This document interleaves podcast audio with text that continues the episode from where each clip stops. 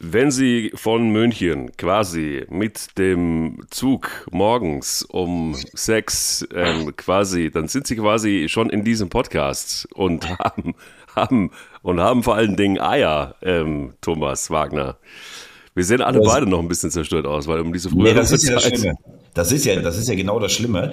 Also äh, ganz kurz zur Information: Ich habe gestern in äh, München für Sky Southampton gegen Newcastle kommentiert, geiler Kick. Ähm, und äh, du hast auf, wir haben jetzt gerade 7.11 Uhr, du hast äh, aufgrund dringender Termine heute kein anderes Zeitfenster mehr. Der Zug hatte überraschenderweise Verspätung. Ich war um halb zwei im Bett oder um zwei und ähm, habe jetzt knapp vier Stunden geschlafen, sehe dementsprechend aus und bin noch frustrierter, wenn ich dich sehe. Da sagst du mir, ah, ich bin ja müde und sowas. Du siehst aus, als wenn du gerade ausgeschnitten worden wärst aus so einem kleinen Modekatalog. Ekelhaft. Ekelhaft. Also für mich das weiße Ballett unter den Podcastern. Hat er noch ein weißes T-Shirt an. Wahnsinn. Deshalb habe ich das weiße T-Shirt an. Und wenn morgens um sieben ähm, mit Thomas Wagner in einem weißen T-Shirt sitzen kann, komm, gesteh es mir zu, der braucht vor allen Dingen eins, nämlich Eier. Wir brauchen Eier. Der Podcast mit Mike Kleiss und Thomas Wagner. So, lass uns mal gucken, was wir tun können für die Hörerinnen und Hörer da draußen von Eier. Wir brauchen Eier. Denn es war ein, ach, wir haben ja relativ viel aufzuarbeiten, muss man da echt sagen. Wir haben eine wilde Tipperei gehabt. Du hast äh, gnadenlos äh, ausgeglichen. Wir haben Europapokal gehabt. Wir haben ach, was weiß ich, wir haben äh, schon einen spannenden Bundesligaspieltag gehabt, wir haben ähm, einige Ergebnisse gehabt, die sehr berechnend waren und wir haben eine ein, ein WM-Kader, der bekannt gegeben wird, ähm, wo es wahrscheinlich die eine oder andere Überraschung sogar geben würde oder könnte zumindest. Ja. Gehen wir gleich noch drauf ein. Also, wir haben ein ganz schönes Brett zu bohren. Ähm, lass uns doch mal gleich loslegen, bevor wir gleich wieder Steine in die Windschutzscheibe fliegen, äh, würde ich doch schon ganz gerne mal mit dir sprechen über ein Spiel, das, glaube ich, sehr, sehr, sehr viel Luft gemacht hat, wenn wir an ähm, die Spitze und oben gleichzeitig der Tabelle gucken. Leverkusen, Union Berlin, was war denn da los? Ja, äh, vor allen Dingen ähm, total kurios, dass äh, Leverkusen echt eine richtig schlechte erste Hälfte spielt. Ja, voll. Und, äh, ja, und dann plötzlich geht's wirklich auf. Äh, man könnte jetzt das Jargon bedienen mit Ketchupflasche, man könnte sagen Dosenöffner, was weiß ich nicht alles. Ähm, es ist ja ich muss ehrlich sagen, ich habe im Umfeld von Leverkusen auch schon mit ein paar Leuten gesprochen, die sehr nah dran sind. Ähm, die Idee, äh, Xabi Alonso als Trainer zu installieren, ist eigentlich eine relativ einsame Entscheidung von Herrn Caro gewesen, also dem, dem äh, Chef von Bayer der ja gebürtiger Spanier ist und der, der große Namen liebt. Und äh, die Mannschaft und auch das Umfeld hat sich schon gefragt, was, was ist die Taktik von, von Xabi Alonso? Was ist seine Idee von Fußball? Und vor allen Dingen, wie kann er sie überhaupt vermitteln? Das Thema hatten wir letzte Woche schon, wo ich gesagt ja. habe, ich glaube, das fällt relativ schwierig äh, mit dem Deutsch zum Beispiel. Äh, gut, vielleicht ist es die internationale Sprache, Englisch, wie auch immer. Äh, sie haben gestern, äh, vor allen Dingen haben Leute auch getroffen, Diaby, großes Sorgenkind. Losek überhaupt noch nicht in Form gekommen, der hochgelobte Neuzugang. Bakker, wo alle sagen, der kann äh, links hinten niemals bei Bayer Leverkusen spielen. Und äh, ja, jetzt würde ich sagen, am Ende einer Woche haben sie sich in die äh, Europa League gestolpert mit einem 0-0 gegen Brügge und haben jetzt ein 5-0 gegen Union hingelegt. Das heißt, es ist erstmal Platz zu den direkten Abstiegsplätzen, was ja im Falle von Leverkusen dann jetzt auch nicht unwichtig ist. Ja, und bei Union äh, finde ich, darf das mal passieren. Wir haben äh, mit äh, 4 1 zu 0 Siegen sich doch noch für die Europa League qualifiziert. Äh, für, also für die K.O.-Runde. Und ähm, ja, gestern war dann irgendwie gefühlt jeder Schuss ein Treffer. Und äh, ich habe dir das ja auch schon mal hier gesagt, was dagegen sprechen würde, ähm, dass, äh, dass Union analog zu Leicester Meister wird oder sowas. Ich glaube auch, wenn, wenn du jetzt sagst, Union fährt jetzt irgendwo hin, Leverkusen ist ja kein normaler Drittletzter, aber so ein Spiel zu machen und das dann durchzudrücken, das ist auch nicht ganz so einfach für Union. Das stimmt, aber du siehst jetzt aber auch, finde ich, ähm, wirklich richtig extrem, dass ähm, die sogenannten kleinen Mannschaften, ähm, 1. FC Köln können wir dann gleich mal, müssen wir auch dieses Mal wirklich drauf eingehen, äh, die, die haben ja schon Probleme. Also ein paar Verletzte und dann ist der Kader nicht so breit und dann fehlt einfach auch streckenweise die Kraft. Also du siehst einfach wirklich, ähm, wenn man auch mal bei Live ähm, beim ein oder anderen Spiel vorbeiguckt, dann siehst du, Die Gesichter sind müde, die Gesichter sind leer, äh, die Spieler werden immer dünner. Ähm, es ist tatsächlich wirklich einfach auch ein Kraftproblem, das ist mittlerweile zu erkennen. Und ich habe, als ich mir das Spiel gestern angeguckt habe, habe ich gedacht, so, okay, alles klar, das, das, das äh, hat auch Urs Fischer ja dann mit dem, mit dem Wechselspiel ab der 75. Minute dann auch äh, gecheckt, da ist nichts mehr zu machen. Da ist einfach diesen platt. So, also die, die hätten einfach gefühlt mal ein paar Tage Urlaub gebraucht.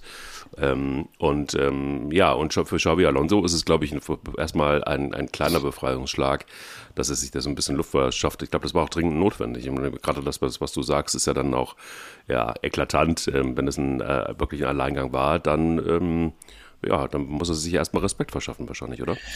Ja, klar, aber wie gesagt, ähm, äh, Union hat gestern dann auch beim 2-0 gab es einen, einen Torwartfehler. Ähm, sie wurden nach, nachher ähm, auch klassisch ausgekontert. Ähm, das wie gesagt, dann, dann nimmst du halt mal fünf Gegentreffer mit, weil Union ist ja von einer beeindruckenden, ja, von einer beeindruckenden Stabilität. Ähm, ich glaube, das habe ich ja auch schon gesagt, dass Union äh, schon unter den ersten sechs bleiben wird. Ähm, Ob es ja, für mehr Strich Champions League äh, reicht, das weiß ich nicht. Ähm, da sehe ich dann fast eher Freiburg. Also ich finde, die Saison und das, das halbe Jahr, was Freiburg spielt, äh, da, da gehen einem ja fast die Superlative aus, mhm. weil ähm, Früher war es so, wenn Freiburg Europapokal gespielt hat, dann hast du das Jammern von Christian Streich über den gesamten Sommer schon ab Mai gehört wie soll man das denn schaffen? Mit der, mhm. also ich kann seinen besonderen Dialekt, äh, ich kann ihn äh, schlecht nachmachen, aber er hatte dann immer Sorge wegen der Verletzten und wegen der Mehrfachbelastung und dann ähm, hat Freiburg eigentlich relativ wenige Ausrufezeichen gesetzt auf internationaler Ebene. Ich kann mich erinnern, irgendwann mal Anfang der 2000er sind sie gegen Feyenoord Rotterdam knapp ausgeschieden, die das dann später gewonnen haben, den Wettbewerb. Aber jetzt ich war selber bei zwei Spielen vor Ort, hast du gemerkt, schon ab der Pressekonferenz, ab dem Tag davor, Freiburg hat Bock auf die ähm, Europa League. Streich hat ganz selten gewechselt, außer jetzt am, am Donnerstag. Ähm, da haben sie 1-1 in Aserbaidschan gespielt. Ähm, da hat er gestern nur einen Spieler von in der Startformation gehabt. Wobei ich mich dann auch oft immer frage, sie waren qualifiziert, sie hatten natürlich eine Verantwortung für den Wettbewerb, weil für Nantes ging es um Platz zwei. Aber wenn ich schon Spieler schone, warum nehme ich den ganzen Kader dann mit äh, nach Aserbaidschan? Also das ist halt eine Flugreise, zehn Stunden insgesamt. Hm, ich glaube, das ist mehr, manchmal mehr dieses im Flieger sitzen für die Spieler dann nochmal eine, ähm, ja, eine gewisse körperliche Belastung, sei es wie es ist. Ähm, gestern ein total verdienter Sieg gegen den FC, der wirklich müde wirkt jetzt. Ähm, und wenn du dir die Breite dieser Mannschaft anguckst von Freiburg, das ist Wahnsinn. Also bei Freiburg würde ich mich fast festlegen wollen, dass ich glaube, dass die für mich der erste Kandidat sind ähm, mit, also Bayern, klar, Bayern wird, glaube ich, Meister. Äh, Dortmund und äh, Leipzig kommen in die Champions League und dann geht es wahrscheinlich um zwischen Freiburg und Frankfurt darum, wer wird der vierte direkte Starter äh, für die Champions League, weil das ist, ja, es ist einfach enorm, ähm, was Freiburg für eine Mannschaft hat. Ja, ich fand, es war ein okayes Spiel. Ähm, Freiburg hatte Chancen ohne, ohne Ende. Also die hätten, gerade in der ersten Halbzeit hätten die äh, wahrscheinlich schon mal irgendwie zwei mehr schießen müssen. Ähm, ähm, und man hat aber auch jetzt spielerische Defizite gesehen. Ich bin ehrlicherweise jetzt auch ein bisschen Sorge. Wir haben ja irgendwie äh, in Köln äh, gefühlt, waren wir in der Glückseligkeit und äh, wir waren im Grunde eigentlich schon Champions League-Sieger. Und ähm, das, was man jetzt so sieht, das ist tatsächlich dann einfach auch schon viele Verletzte. Also da ist der Kader einfach relativ, relativ dünn. Und äh, du siehst, die Spieler, die jetzt auf dem Platz stehen, da sind wirklich teilweise auch welche mit begrenzten Möglichkeiten. Also, Darf ich noch, bevor wir ähm, über den FC reden, einmal mal ganz kurz äh, Freiburg auch in der Breite loben? Ähm, ja, weil, weil ich das, also ähm, ich finde, du hast mit Flecken halt einen sehr guten Torwart, der ja auch wahrscheinlich im WM-Kader der Niederlande auftauchen wird. Christian Günther ist für mich ein Phänomen. Der war auch der Einzige, der in, in, ähm, gegen Karabakh gespielt hat. Ich verstehe ganz ehrlich nicht genau, was Hansi Flick an Günther nicht so schätzt, weil wir haben hinten links ein Problem. Äh, Raum hat zwei Jahre überragend gespielt. Du merkst jetzt, der fällt echt in so ein Loch rein. Ähm, Gosens hatte diesen spektakulären Auftritt bei der EM gegen Portugal. Ähm, war lange verletzt. Ich finde, du merkst jetzt auch bei Inter, dass er schon, und das sage ich voller Respekt, weil ich die Karriere von Großen super finde, trotzdem, dass er nur für eine Art von Fußball spielt, dieser wilde Schienenspieler. Und ähm, wenn Hansi Flick jetzt äh, Jonas Hector fragt, ob er nochmal spielen würde, ähm, er hat ja abgesagt. Ich finde es schade, äh, Jonas Hector trägt sich ja eh mit, mit dem Gedanken, seine Karriere zu beenden. Ähm, also nochmal vier Wochen für Deutschland zu spielen, ist ja schon noch eine Ehre. Ähm, Gut, er wird, er wird seine Gründe haben, wie er sie, wie er sie ähm, immer schon hatte in seiner Karriere. Aber äh, machen wir mal einen Strich drunter. Christian Günther wäre für mich der Erste, der spielt. Der ist in Form, der, der ist ein solider Mann, der spielt internationales Niveau.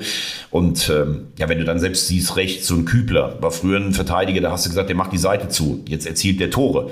Ähm, Ginter hat, äh, ich habe ihn oft kritisiert in Gladbach. Ich finde, er hat in, in Freiburg wieder eine gute Entwicklung genommen. Lienhardt steht ihm in nichts nach. Dann hast du eine relativ unspektakuläre vom Spielen her äh, defensive Reihe mit Eggestein und Höfler, die das super machen. Höfler ist wahrscheinlich einer der unterschätztesten Bundesligaspieler. Der Glaube spielt bei Streich. Der Chico ja. Höfler, wie er immer sagt, der spielt immer. Dann hast Irre. du Doan und äh, Jong, die machen es beide richtig gut. Griffo ist für meine Begriffe ein internationaler Spieler. Warum das bei ihm bei anderen Stationen nie so richtig geklappt hat. Standard immer eine Waffe. Grigoric, super Transfer. Und äh, dann bringst du hinten raus einen Pedersen, einen Schalai, der die Engländer in der Nations League ähm, abgeschossen hast und äh, hast auf der Bank noch einen Sidia sitzen, der das richtig gut macht. Und du hattest gestern, ganz am Schluss gab es eine Kameraeinstellung. Entschuldigung, ähm, als äh, Christian Streich draußen steht und der hat einfach Tränen in den Augen. Ähm, ich glaube, der war so unfassbar stolz auf seine Mannschaft, was sie da gestern gespielt haben. Also so richtig ergriffen, gar nicht so dieses, äh, äh, ich, ich sage mal, ich glaube, dass Christian Streich schon auch weiß, er ist schon auch ein Medienprofi, obwohl er immer so tut, als wenn es nicht so wäre. Aber da war es einfach so wirklich die Emotion, dem sind die Tränen runtergelaufen. Also Freiburg ist Wahnsinn, muss ich ehrlich sagen. Ich traue denen äh, sogar in der Europa League zu, äh, zu so einen Weg zu, zu gehen wie Frankfurt letztes Jahr.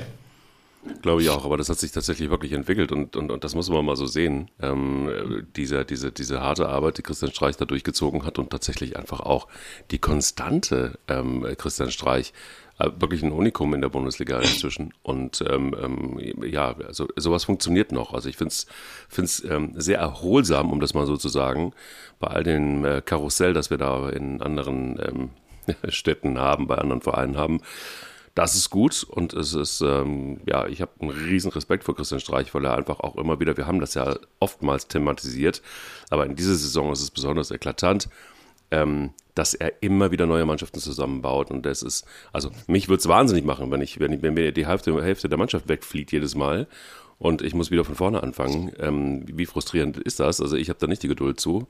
Gut, gut, jetzt ist Geduld. Aber deshalb sage ich ja, dieses Jahr schaffen sie es jetzt auch Leute zu halten. Also ja, es ging ja, gar keiner groß weg, ne? Richtig gut, richtig. Ja, ja, aber trotzdem, ne, das hat eine Zeit lang gedauert. Also ich meine, wie oft hat er die Mannschaft umbauen müssen?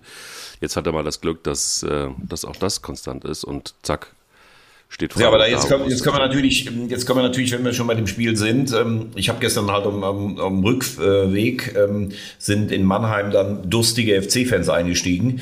Ähm, äh, alles, alles gut auch im Zug und ähm, die ähm, haben dann schon selber auch gesagt, ein Freund von mir war dabei, der gesagt hat, es war heute einfach nichts drin. Die Mannschaft wirkt jetzt tatsächlich das erste Mal ähm, so richtig müde. Ähm, Steffen Bongard wird es wahrscheinlich gar nicht als Ausrede gelten lassen, aber ähm, was sie in der zweiten Halbzeit gegen Nizza nochmal rausgehauen haben, äh, an, an läuferischer Intensität, an, an Moral und alles gegen einen wirklich individuell besser, klar besser besetzten Gegner. Das war stark. Ähm, ich glaube, dass du es jetzt dann irgendwann tatsächlich mal merkst, diese permanenten auch Wechsel. Sie haben auch große Verletzungssorgen, der FC. Ähm, spielt jetzt noch gegen ähm, Leverkusen in, äh, in der Woche, die halt jetzt ein bisschen mit Rückenwind kommen. Und ähm, ich weiß gar nicht, wen die jetzt am, wenn der, wen der FC jetzt am Samstag noch, nächste Woche noch hat. Ich gucke mal gerade nach. Leverkusen. Lever, ja, Leverkusen, klar. Und dann spielen sie in, in Berlin.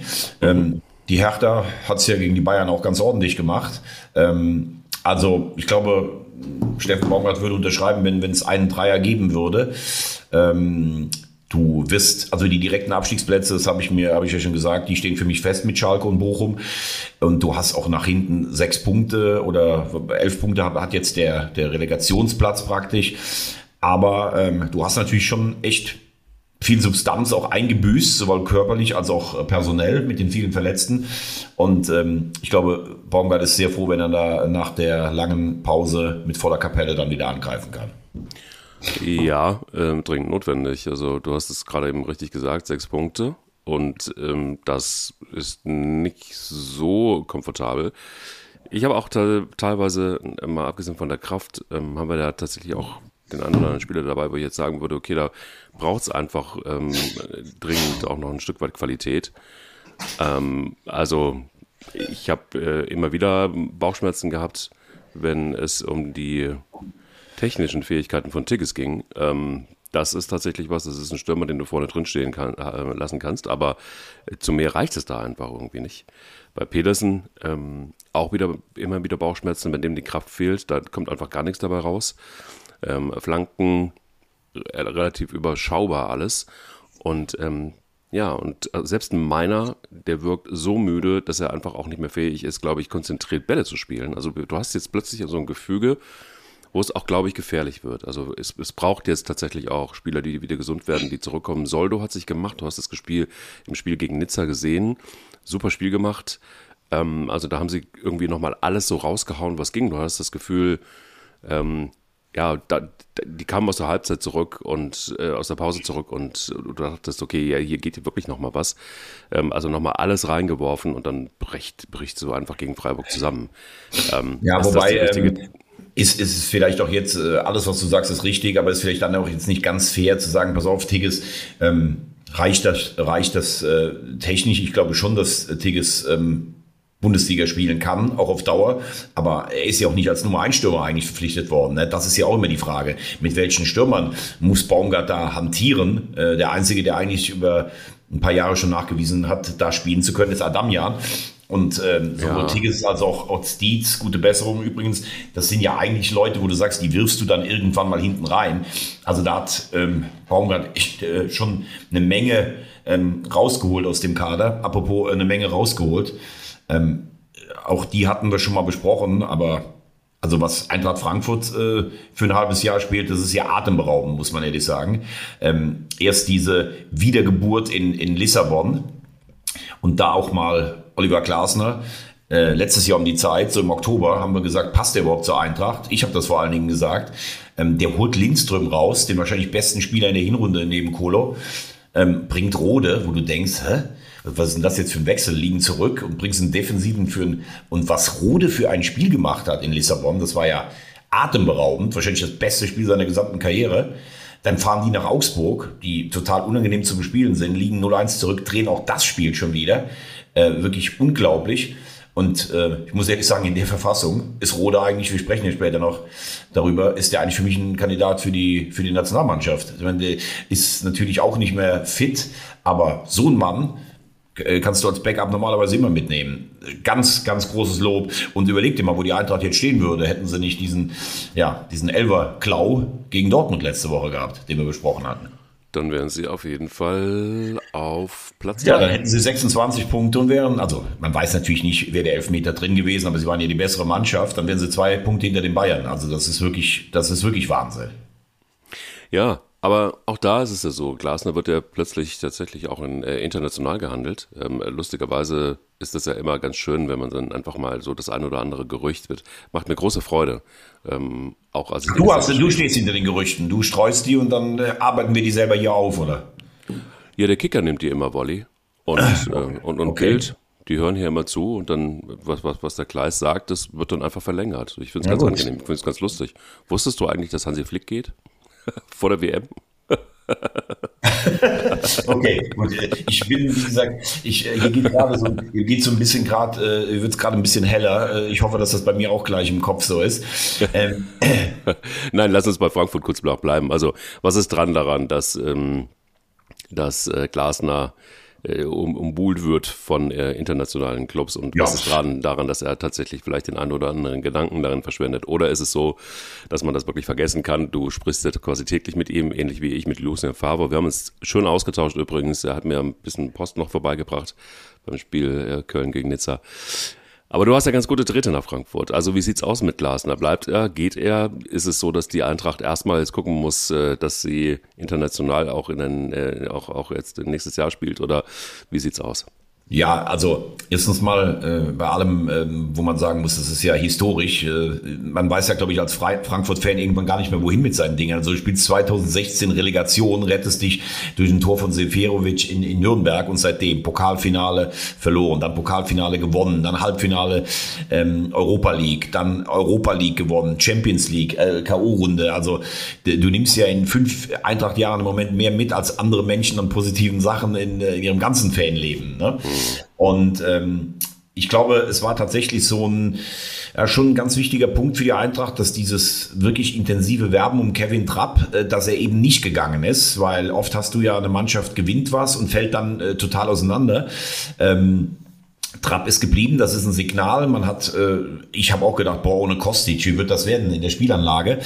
Ähm, Kostic ist jetzt gar nicht so besonders glücklich bei Juventus, ähm, wie übrigens auch ähm, Rebic und ähm, Jovic eigentlich nicht so richtig glücklich geworden sind aus der damaligen Büffelherde. Ich glaube, das ist auch ein Argument für die Eintracht, dass man sagen kann, ihr müsst nicht weggehen unbedingt, sondern ihr könnt auch bei uns bleiben und könnt da eine gute Rolle spielen. Ähm, jetzt bei der, bei der Auslosung droht natürlich ein, ein richtiges Kaliber wie Manchester City zum Beispiel. Aber ich glaube, ich schätze Glasner jetzt nicht so ein, dass der, also der wird gehandelt, klar, wenn du Europa League-Sieger mit Eintracht Frankfurt wirst, wenn du so eine Champions League-Vorrunde spielst, dann ist es übrigens auch normal, dass du gehandelt wirst. Aber ich habe so das Gefühl, er ist noch nicht ganz fertig äh, damit. Und das ist, finde ich, neben all den äh, Ausrufezeichen auf dem Platz, vielleicht die stärkste Entwicklung, die die Eintracht genommen hat. Du bist wirklich auf dem Weg, dich zu etablieren als eine Mannschaft unter den vielleicht Top 25 in Europa. Und die bricht halt nicht alles auseinander. Gute Transfers, mit Lindström, Lindström, der eigentlich gehen wollte, der wollte, der war fast schon in Lissabon bei, bei Roger Schmidt und Kolo. Also richtig stark. Ich glaube, dass die Eintracht sich nachhaltig äh, unter den ersten sechs, vielleicht mit Tendenz nach oben in der Bundesliga etablieren wird. Wie sieht es mit Bremen aus? Wir haben das ein oder andere Mal mit Bremen gesprochen, äh, nicht mit Bremen gesprochen, über Bremen gesprochen. Und ähm, jetzt, ähm, klar, ich glaube, niemand hat sich jetzt wahnsinnig gewundert darüber, dass sie gegen Bochum 3-0 gewonnen haben. Ähm, aber sie sind auf Platz 7 tatsächlich einfach auch. Bremen hat aber jetzt am Wochenende gegen Schalke gespielt. Entschuldigung, Entschuldigung. Ja. Warum bin ich denn gegen Bochum? Weil ich beim Spiel, weil ich gerade mir noch mal, weil ich mir Dortmund nochmal angeguckt habe und weil wir über Glasner gesprochen haben und weil ich von Glasner auf Ehen Terzic kam, auf den Wunder Terzic der sich tatsächlich langsam einfach auch wieder so ein bisschen freigeschwommen hat, wollte ich gleich nochmal zukommen. Aber ähm, völlig richtig natürlich gegen Schalke. Ein Spiel, was ein Schalke äh, also sehr, fand, sehr, sehr, war, sehr unglücklich verloren hat. Ja. Beste Saisonleistung von Schalke. Absolut, genau. absolut. Ja, das und ich glaube, es war ähm, bitter auch für Reis. Ich glaube, er hat äh, das ein oder andere Statement. Also ich meine, er hat den Mannschaften Schutz genommen, ist auch richtig, weil sie geil gespielt haben. Ähm, tatsächlich jetzt, also das ist das erste Mal seit langer, langer Zeit, ich weiß gar nicht, wann sie das letzte Mal so gespielt haben. Ähm, also der Reiseffekt hat was gebracht in jedem Fall. Die Frage ist, ähm, wann zündet es mal in den Ergebnissen, weil sie haben einfach nichts mitgenommen und stehen immer noch da, wo sie standen. Bremen allerdings ist auf Platz 7 und äh, machen es richtig gut. Sie sind einfach konstant weiter am Arbeiten und klettern weiter nach oben. Ähm, wie siehst du ja, wenn, Bremen? Vor allen Dingen, wenn du siehst, ähm, letztes Jahr eigentlich die beste Mannschaft und den höchsten Etat in der zweiten Liga und wie knapp es trotzdem war, dass sie aufgestiegen sind, ja. mit auch wirklich ein paar ja fast schon absurden Glücks-Schiedsrichterentscheidungen, äh, wie zum Beispiel gegen Schalke an, äh, an einem Samstagabend im letzten Jahr, als sie dann Elfmeter kriegen, wo irgendwie einer einfach umfiel im Strafraum in der 96. Minute. Ähm, ja, also so schwer ist es aus der zweiten Liga rauszukommen, aber auch Spieler haben sich wieder gesteigert. Pavlenka und Velkovic zum Beispiel waren in der Abstiegssaison ähm, richtige unsichere Kantonisten.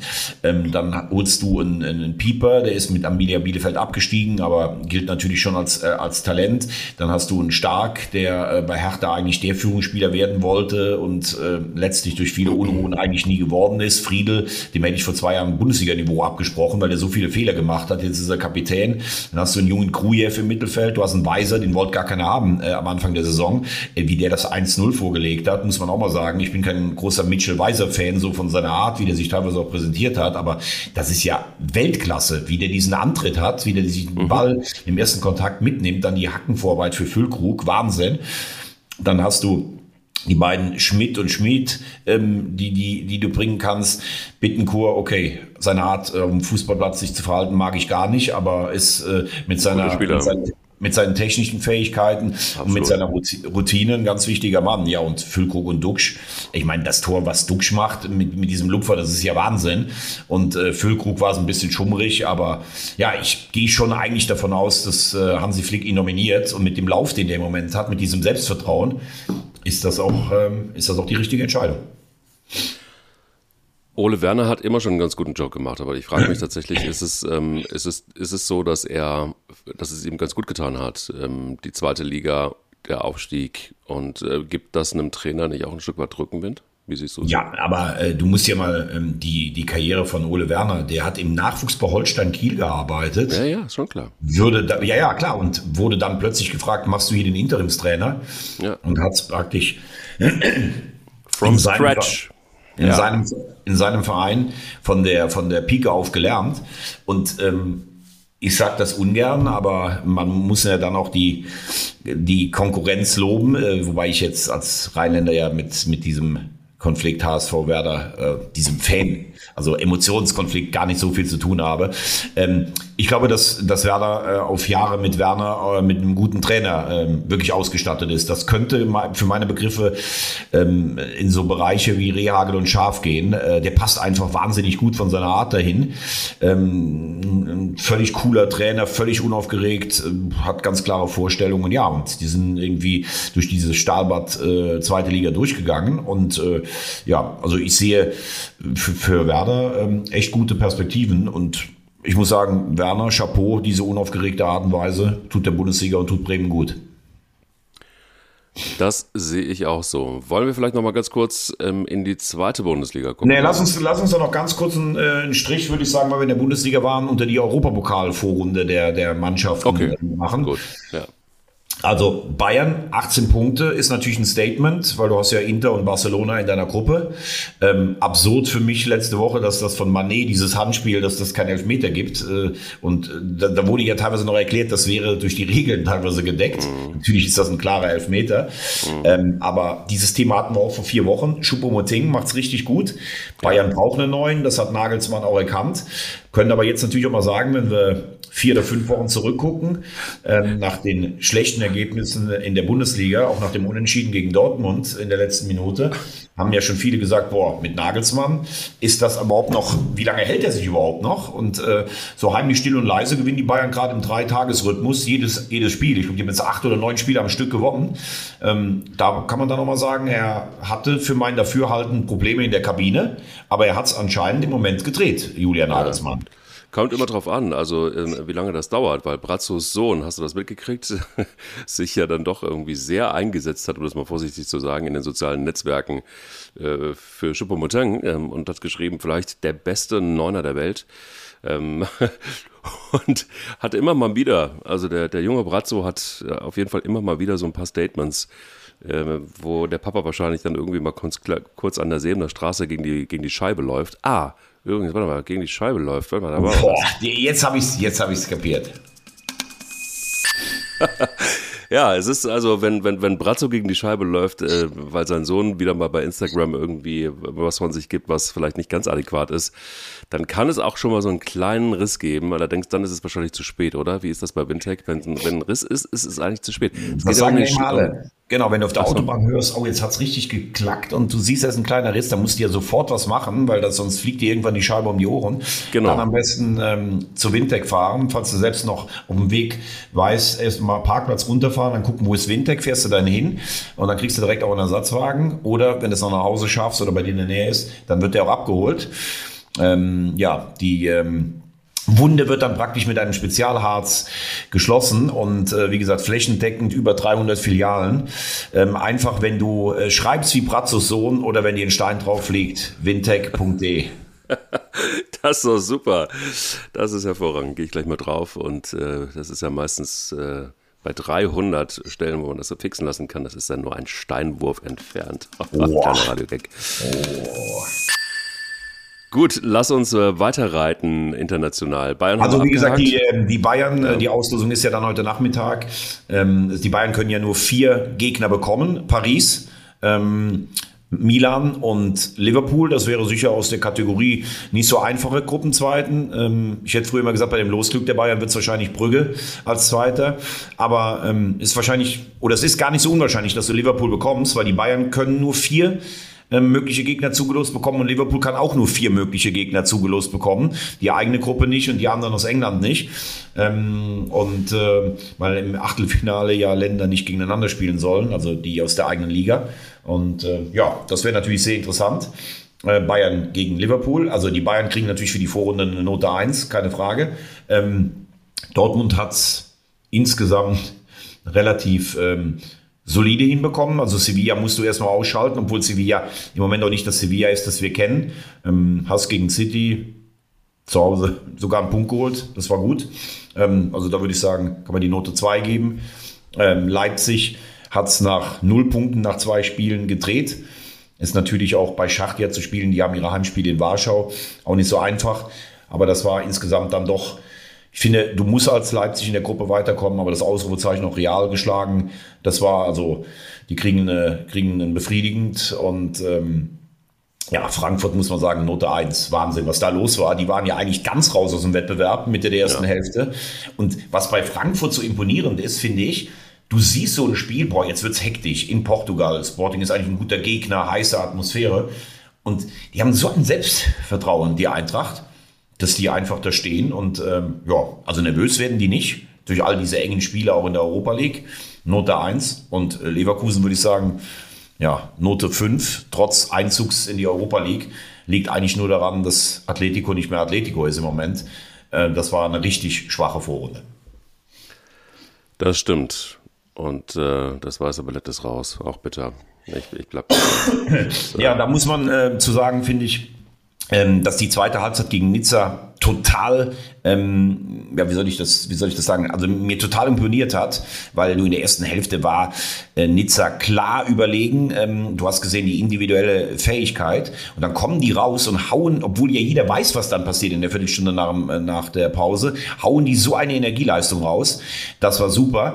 Ähm, insgesamt muss ich trotzdem sagen, ähm, in einer Gruppe mit Partisan und Slowacko muss der Bundesligist weiterkommen. Deshalb ähm, kann ich in all diese Lobeshymnen, ja, eine sensationelle Runde und was für eine große Reise, kann ich nicht äh, ganz äh, einstimmen. Ja. Also wenn du gegen Partisan kein, kein Tor und keinen Punkt holst, und ein Punkt hätte dir ja gereicht äh, jetzt letztlich, um weiterzukommen, da muss ich sagen, ist das eigentlich schon ein Stück weit enttäuschend. Und äh, da sollte man sich bei aller, bei, aller, äh, bei aller Freude über diese Wahnsinnsleistung der zweiten Halbzeit gegen Nizza, sollte man sich da auch keinen, keinen Sand in die Augen streuen. Frage mich auch, warum man nicht einfach sagen kann, das war scheiße. Also das ist doch irgendwie erst gar kein Problem. Also wir haben Ganz klar war ja von Anfang an äh, das Statement, es geht, es geht um die Liga und es geht darum, dass wir uns da halten. Es geht darum, dass, äh, dass das einigermaßen okay da läuft und äh, dass es einfach da ist, das Brennglas drauf.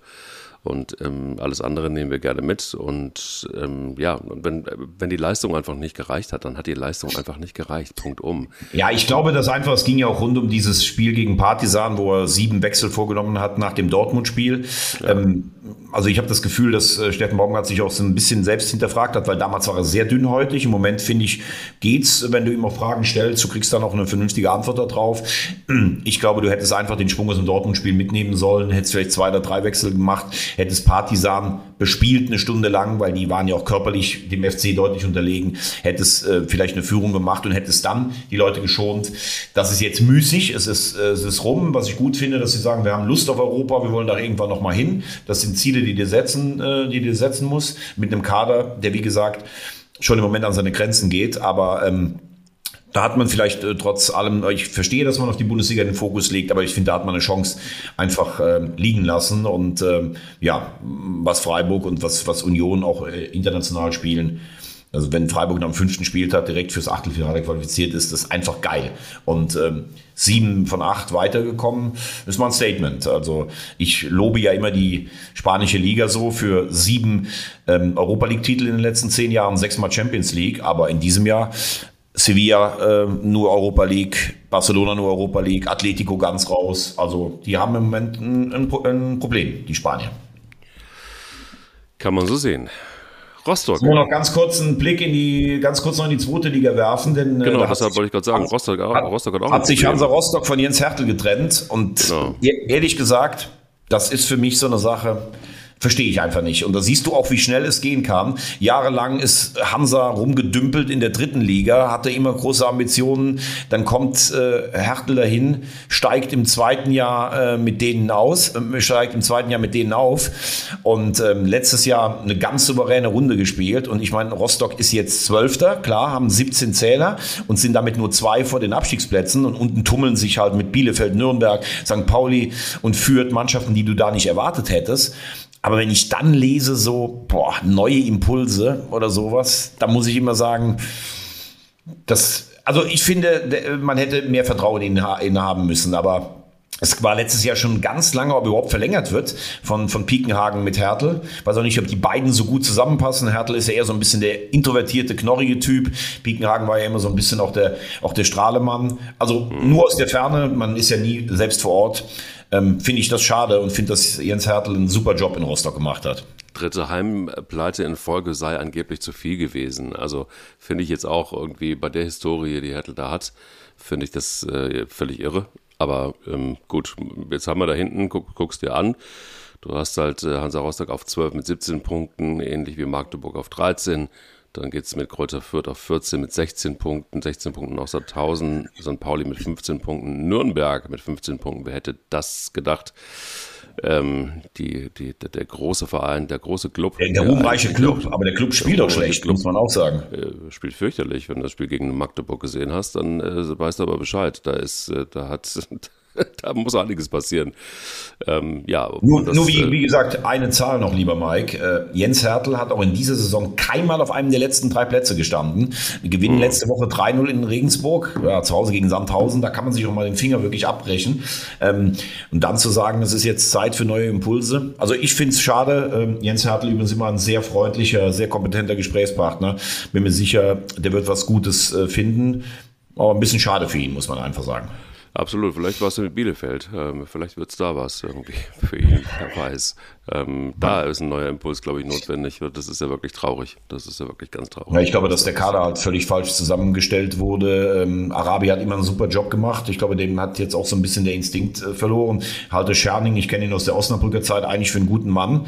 Aber äh, ja, da denkst du wahrscheinlich, naja, wir gehen jetzt runter aus der, Bund äh, aus der Bundesliga, werden da irgendwie eine sorgenfreie Saison spielen. Zweite Liga ist gnadenlos und wie du sagst, Nürnberg spielt schlecht.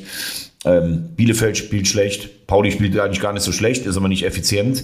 Mein lieber Mann, was da unten ähm, für Mannschaften stehen, und du darfst ja jetzt eins nicht vergessen. Jetzt steht Bielefeld unten und du hast zwei Monate dieses Tabellenbild vor den Augen. Und dann langweilt sich irgend so ein Spieler so Anfang Dezember auf seiner Couch in, in Bielefeld und ruft beim Berater an. Sag mal, äh, haben wir nicht irgendwie noch irgendwas? Also bevor ich hier absteige.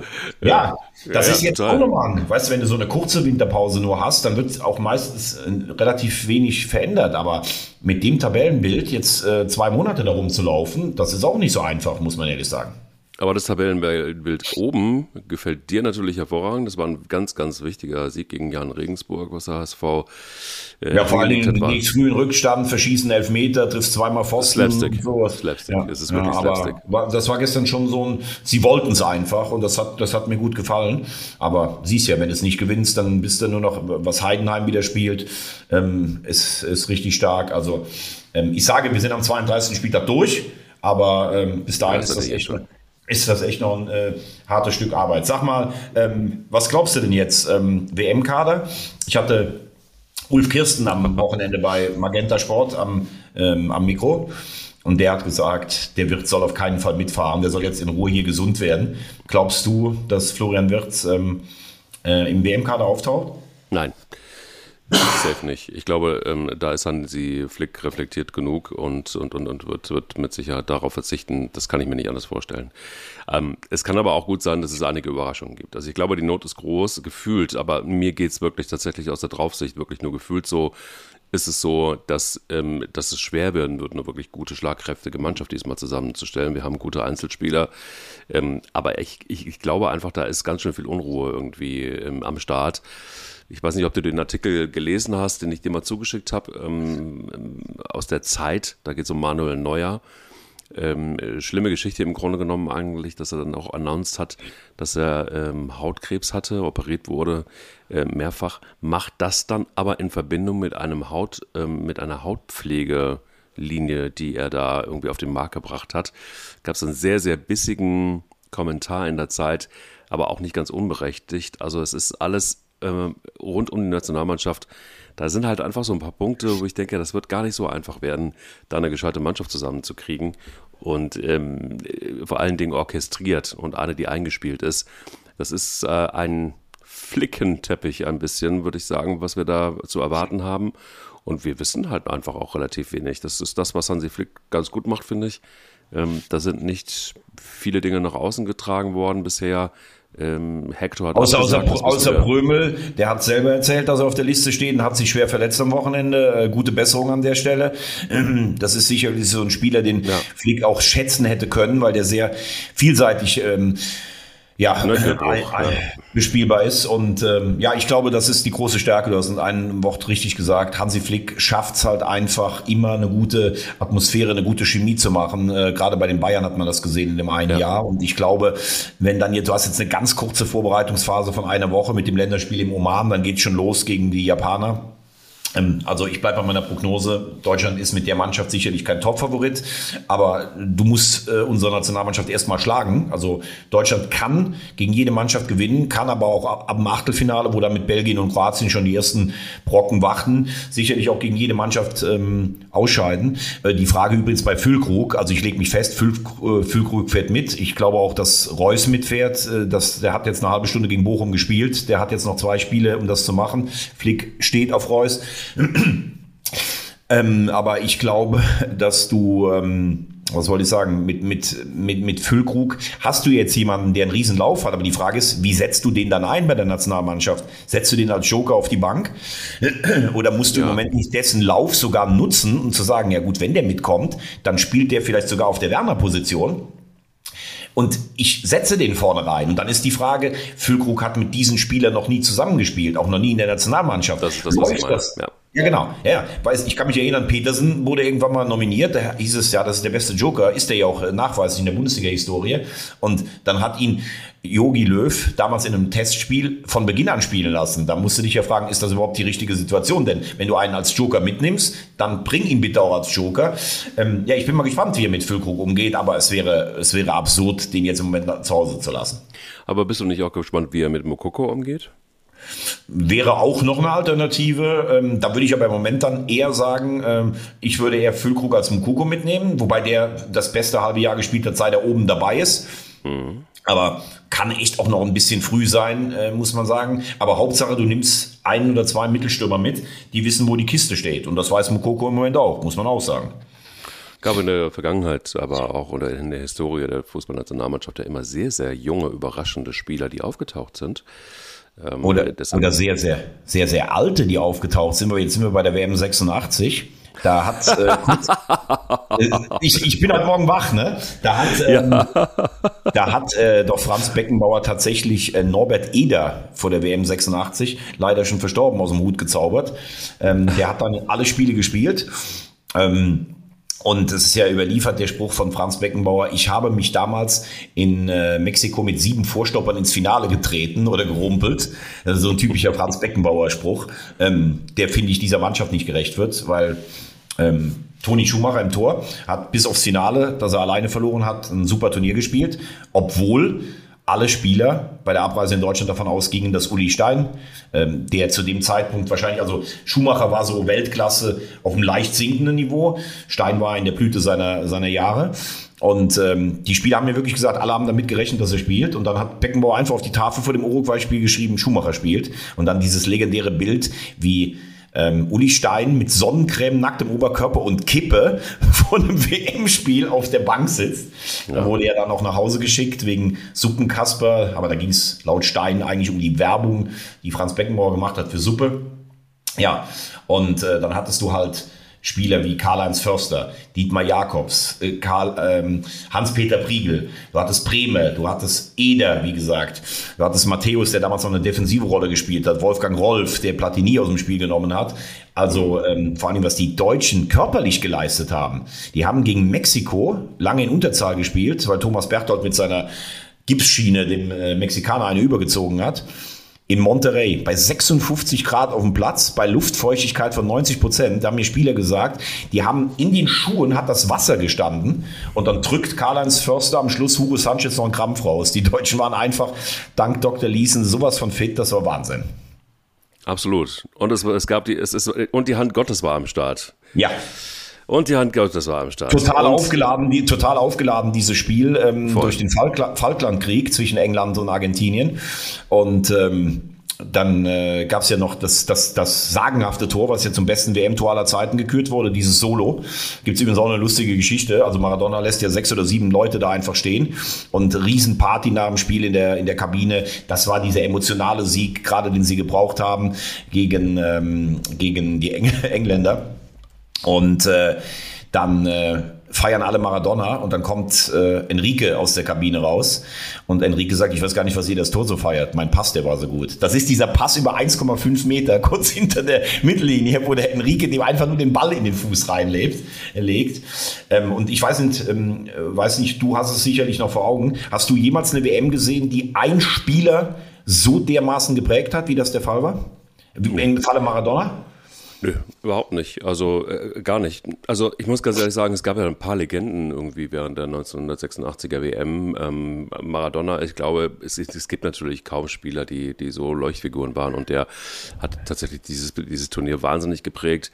Ähm, muss aber auch ganz ehrlich gestehen, du hast ja, du hast ja zum Beispiel, also du kannst dich mit Sicherheit an, an, äh, du hast es auch gerade eben angesprochen, er hat ja Peter Shilton, den Torwart von England, auch noch äh, gleichzeitig umspielt. Also alle umspielt und dann zum Schluss auch noch Shilton. Shilton war ja jemand, der 30 Jahre gespielt hat, 20 alleine mit England. Ähm, das muss man sich mal reinziehen. Es ist, es ist im Grunde genommen, es gab ja ein paar Figuren während der WM, die exorbitant gut waren. Also das hast du heute gar nicht mehr. Und so ein Schild, ich war ein großer Schilden-Fan übrigens, deshalb spreche ich ihn auch nochmal explizit drauf an. Ähm, aber wo du mich fragst, es ist natürlich trotzdem so, wenn du, wenn du nur nach den Spielern gehst, dann ist das das Maß aller Dinge gewesen, 86, ganz klar und auch noch darüber hinaus. Ich glaube, ähm, wie das dann geendet ist mit, mit äh, Diego Armando Maradona, ist natürlich tragisch. Aber ähm, es ist einfach, ähm, wie, soll, ich sagen, wenn man, wenn man Fußball liebt, dann guckst du dir vielleicht einfach auch die alten Spiele nochmal an. Ja, aber genau, das, das ist ein sehr guter Punkt von dir. Guck dir mal die 86er Spiele an. Zum Beispiel das Achtelfinale Sowjetunion gegen Belgien. 4 zu 3 nach Verlängerung für die Belgier, die sich damals mit dem Modus als Gruppendritter überhaupt erst qualifiziert hatten und äh, bis ins Halbfinale kamen. Das ist ein unfassbar gutes Fußballspiel.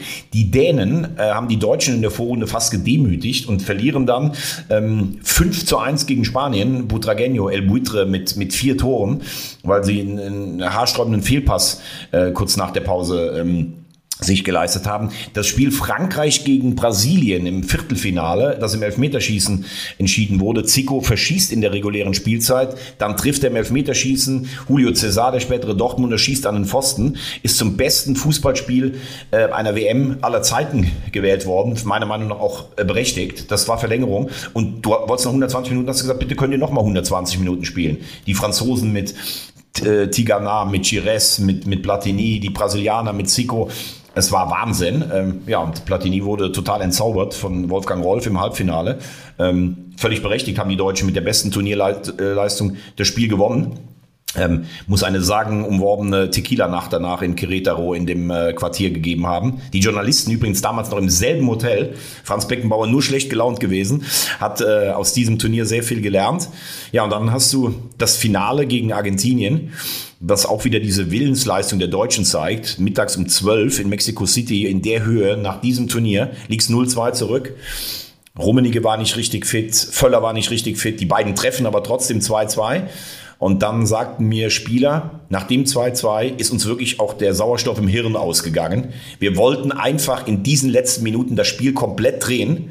Und dann gibt's ja diese Situation, Matthäus, der äh, gegen Maradona gestellt wurde. Beckenbauer hat später gesagt, das war ein Fehler, er hätte besser Wolfgang Rolf dagegen gespielt. Maradona war eigentlich relativ zugedeckt, aber die Deutschen haben nach vorne nicht viel hinbekommen. Und dann diese Traumpass auf Buruchaga. Also die Argentinier hatten mit Valdano und Buruchaga und so auch sonst noch ein paar Weltklasse-Spieler oder Brown, dem Libro, das wird ihnen nicht gerecht zu sagen, ähm, dass, äh, dass das nur Maradona war. Und dann dieses Ding, kannst du dich erinnern an diesen Lauf, diesen verzweifelten Lauf von Hans-Peter Briegel hinter, hinter Buruchaga her und ja. alle haben sich hier gefragt, warum hat Priegel nicht auf Abseits gespielt oder beziehungsweise wer hat da einen Fehler gemacht? Und es gibt von Franz Beckenbauer, ich habe ihn selbst darauf angesprochen, also mit ihm zusammengearbeitet haben in Premiere, bei Premiere. Es ist in einem Vorbereitungsspiel gegen die Niederlande so in die Hose gegangen, die Abseitsfalle, dass Franz gesagt hat, wir spielen nie mehr auf Abseits. Und ausgerechnet in dieser Minute spielen die auf Abseits. Und außer Hans-Peter Briegel und dieser verzweifelte Spruch hinterher und Rolf Kramer, der legendäre ZDF-Kollege, der einfach nur sagt, Toni, halt den Ball. Nein. Und Boruchaga schießt ihn unter Schumacher ins Tor. Normalerweise, Schumacher hätte den normalerweise hätte den aufgefressen, wenn er auf ihn zugekommen wäre. Äh, erstes Tor war ganz klar sein Fehler. Also das war nicht das Finale des Toni Schumacher. Das stimmt wohl. Allerdings, und darum kümmern wir uns in der nächsten Ausgabe, nächste Woche, nämlich um die WM 1990. Und da gibt es dieses Bild, das ich nie vergessen werde. Und das ist 32 Jahre her. Das muss man sich mal überlegen. 32 Jahre ist ein bisschen spooky. Ähm, Franz Beckenbauer alleine auf dem Rasen und ähm, mit einer Brille. Wenn man diese Brille trägt. Äh, pass auf, ich muss, dir, ich muss dir noch eins sagen, bevor wir das mit der Brille sagen. Ja. Ich möchte übrigens noch einen ganz großen verabschieden in einem Satz. Ja. Piquet hat seine Karriere beendet ähm, einer der größten spanischen Innenverteidiger aller Zeiten. Und ich weiß nicht, hast du sein Abschiedsvideo geguckt? Piquet ähm, hat, steht über Barcelona und hat die ganzen Bilder aus seiner Kindheit, wenn er auch mit dem Barca-Trikot und so war, musst du dir angucken. Ähm, ein großer Spieler der Barca-Geschichte, ein großer Spieler Spaniens mit Ramos. Die beiden mochten sich ja so in, gefühlt nicht so ganz, Real und Barcelona, trotzdem auf dem Platz ein Bollwerk gebildet. Ähm, für mich ein großer Abwehrspieler. Adios, äh, Piquet. Ja, adios, würde ich auch sagen, lieber Thomas Wagner. Ich verlasse dich äh, mit einem Zitat, mit einem sehr, sehr großen Zitat. Ein kleiner Spoiler, nicht nur die Brille ähm, ist wichtig als Spoiler für die nächste Folge, sondern auch ein Satz, den ich liebe. Ähm, nämlich der Satz, ich habe in einem Jahr 15 Monate durchgespielt. Wer hat das denn gesagt? Franz Beckenbauer. Überragend. Überragend. Franz, ja. Absolut. Ja. Und wenn einer, wenn einer solche Sachen sagen darf, weil er die besten Sprüche hat, weil er wahrscheinlich der beste deutsche Fußballer war und weil er Weltmeister als Teamchef geworden ist, übrigens als Fleißiger, wir werden nächste Woche drüber sprechen, dann hat man auf jeden Fall eins. Eier. Eier. Ganz große Eier.